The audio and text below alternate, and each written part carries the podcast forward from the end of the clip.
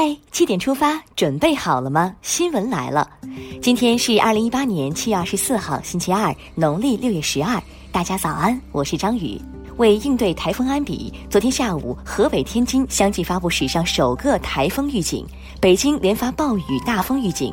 受安比外围云系影响，二十三号夜间到二十四号，河北东部、北京东部和天津大部有暴雨或大暴雨。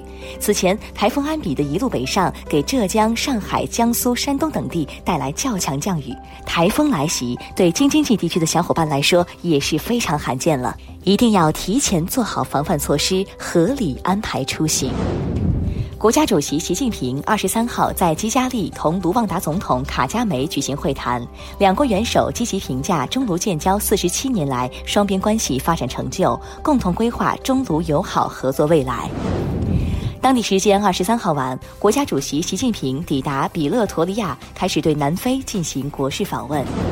正在国外访问的中共中央总书记、国家主席、中央军委主席习近平对吉林长春长生生物疫苗案件作出重要指示，强调要一查到底、严肃问责，始终把人民群众的身体健康放在首位。中共中央政治局常委、国务院总理李克强作出批示要求。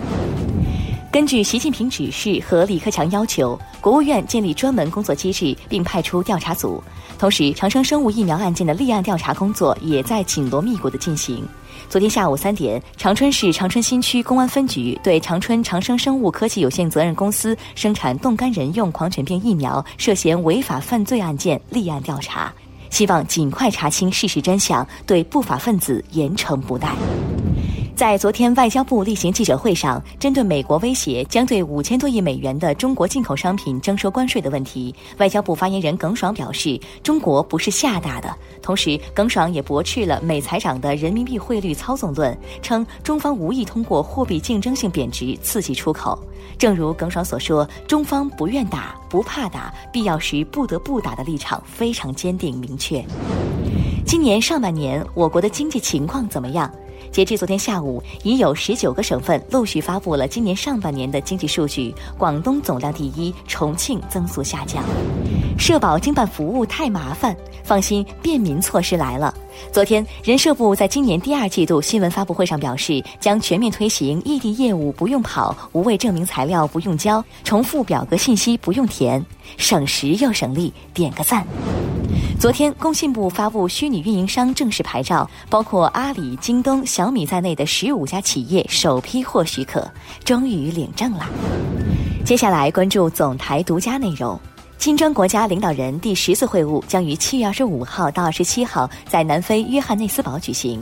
金砖国家领导人迄今共进行了九次会晤和七次非正式会晤，主要议题涵盖国际形势、国际金融危机、气候变化、可持续发展、人文交流和地区热点问题等。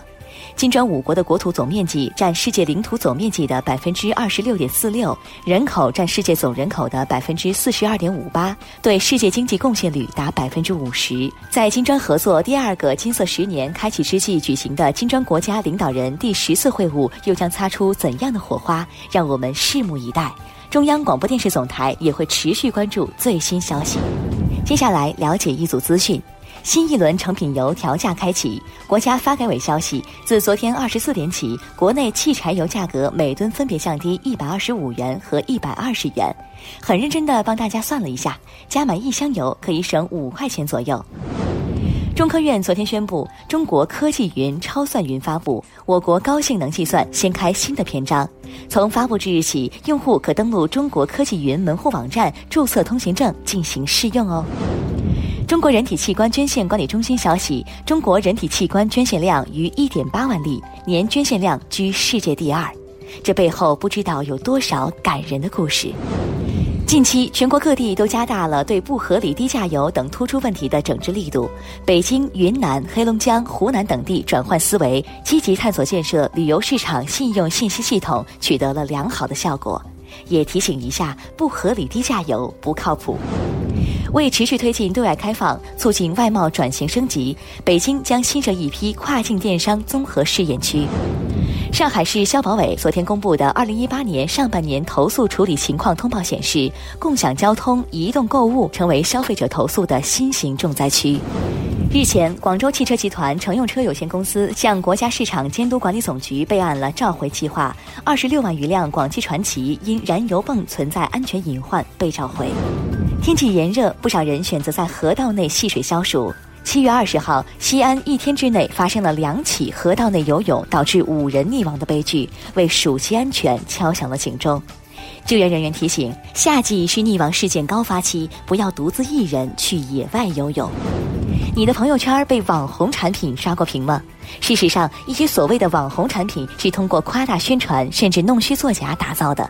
专家表示，由于缺乏正规的生产流程和检验，不少网红产品质量堪忧。理性消费，不要盲目追星啊！张伟是一名渐冻人，今年六月，他曾因成功登顶泰山受到关注。七月十五号，又成功登上华山北峰。在成功登顶华山后，他将自己的下一个目标定在了攀登长城，用二十二小时去爬一座山，感动。接下来，让我们把目光转向国际。在伊朗总统鲁哈尼警告美国切勿玩弄狮子尾巴后，美国总统特朗普在推特上回应：“永远不要再威胁美国，小心点儿。”加拿大多伦多市一繁华地带二十二号深夜发生一起枪击事件，造成至少一人死亡，十三人受伤。日本最近不太平，日前日本气温创下新高，高温致数十人死亡。政府提醒民众开冷气并多喝水。据多国媒体调查，全球约有四十万研究人员在虚假科学期刊上发表过文章。